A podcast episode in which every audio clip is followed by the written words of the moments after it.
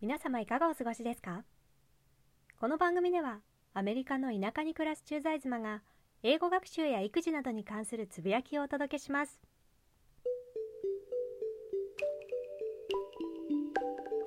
第3回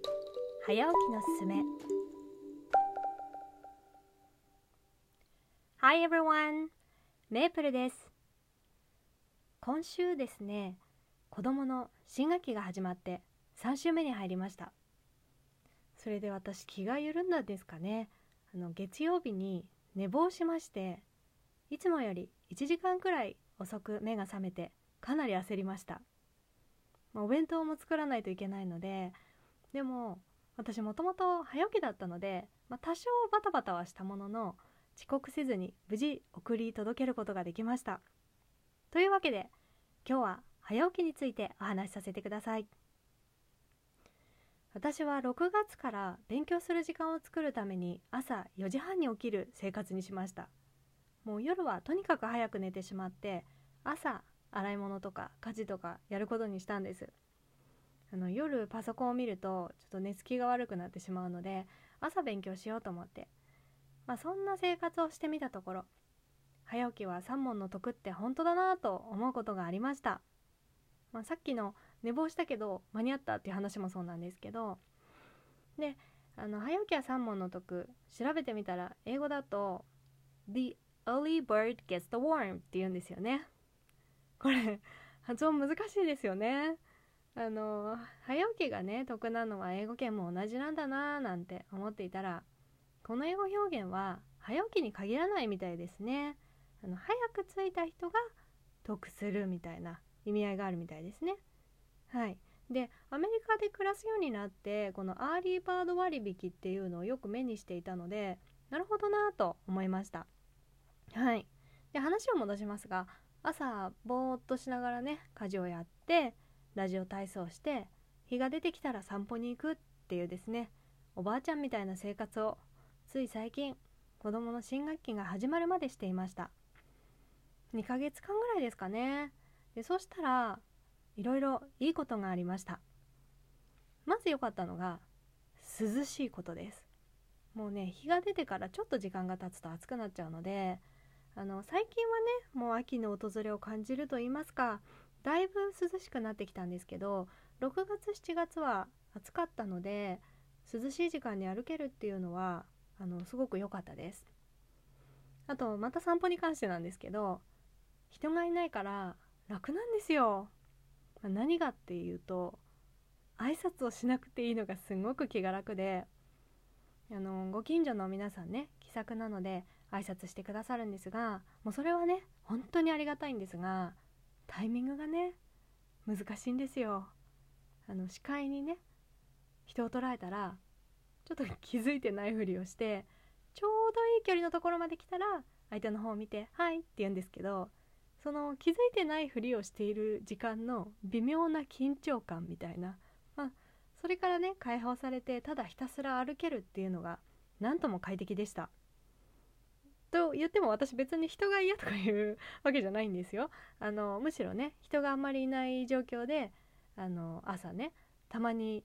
人に会えるとちょっと嬉しいなみたいな気持ちになるんででねしかも朝日も浴びて目も覚めてもう気持ちが良くていいことしかないなと。でもですねもう何より驚いたのは痩せたんです。早起きしたことで。で私が一番痩せてたのが19歳の時なんですけどその時の体重になりました。私が19歳の時なんで痩せてたか言ってもいいですか？あの私肘の骨を折ったんです。当時ね大学生でレポートを提出日の朝ギリギリに仕上げて慌てて自転車で駅まで向かったんですね。そしたら角を曲がったところに人がいて避けようと思ったら右の肘の骨を折ってしまったんです。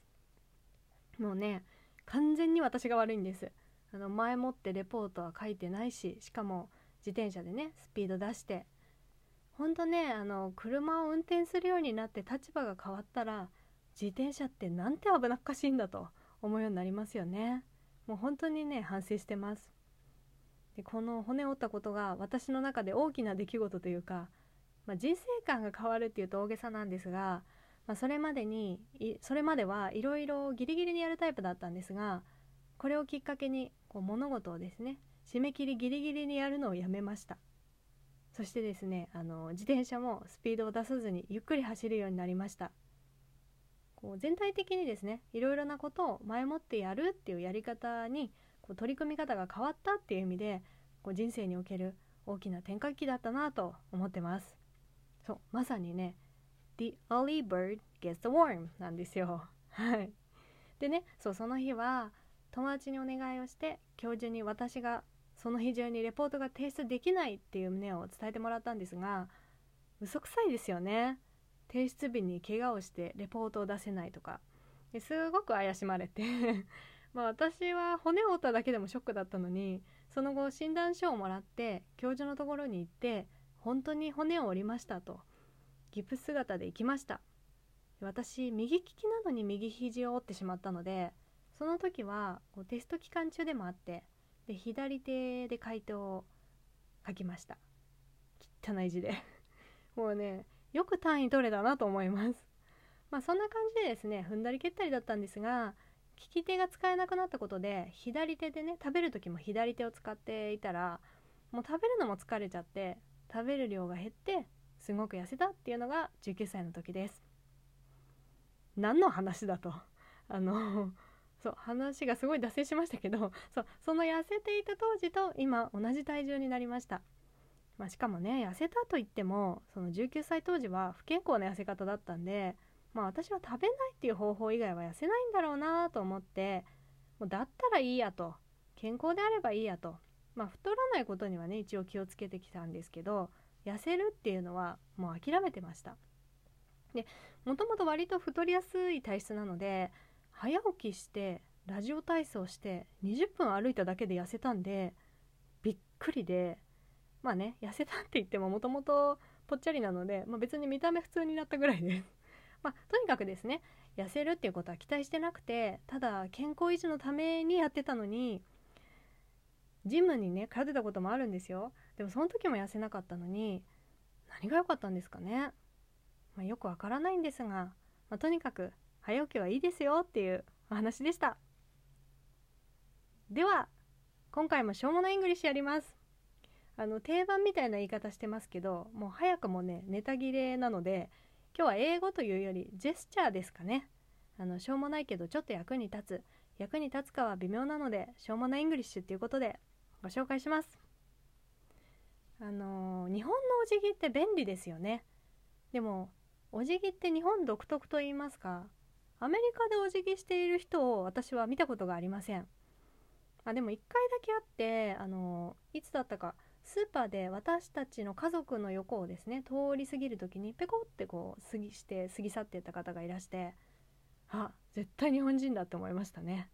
あのきっとその方もこちらが日本人だと思って反射的にお辞儀が出ちゃったんだと思うんですけどあれちょっと嬉しかったですね。あの普段お辞儀が見られないので日本人っぽい感じの動きもう一瞬そこだけ日本になったみたいな感覚で嬉しかったです。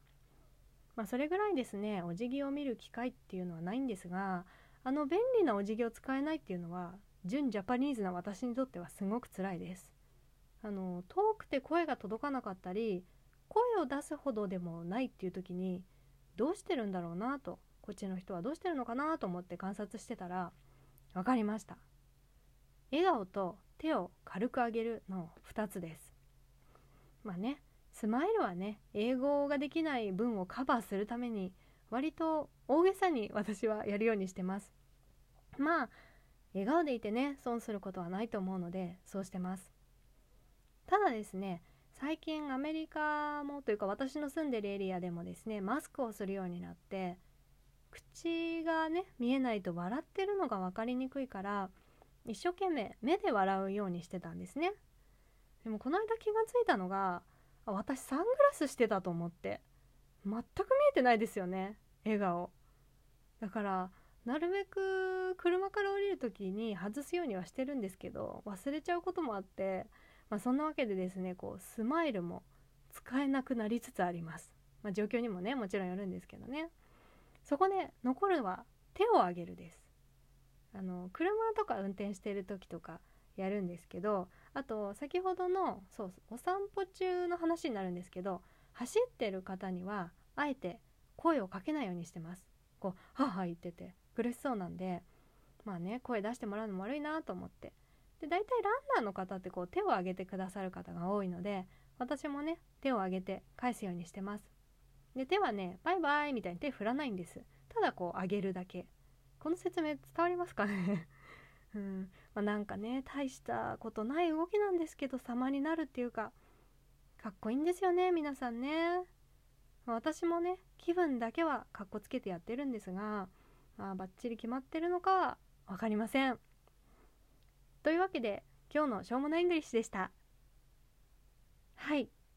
こんな感じで今後も英語学習や子育てその他もろもろ一人つぶやく内容でお送りする予定です。ゆるくなんですけど週1回の配信を目指しています。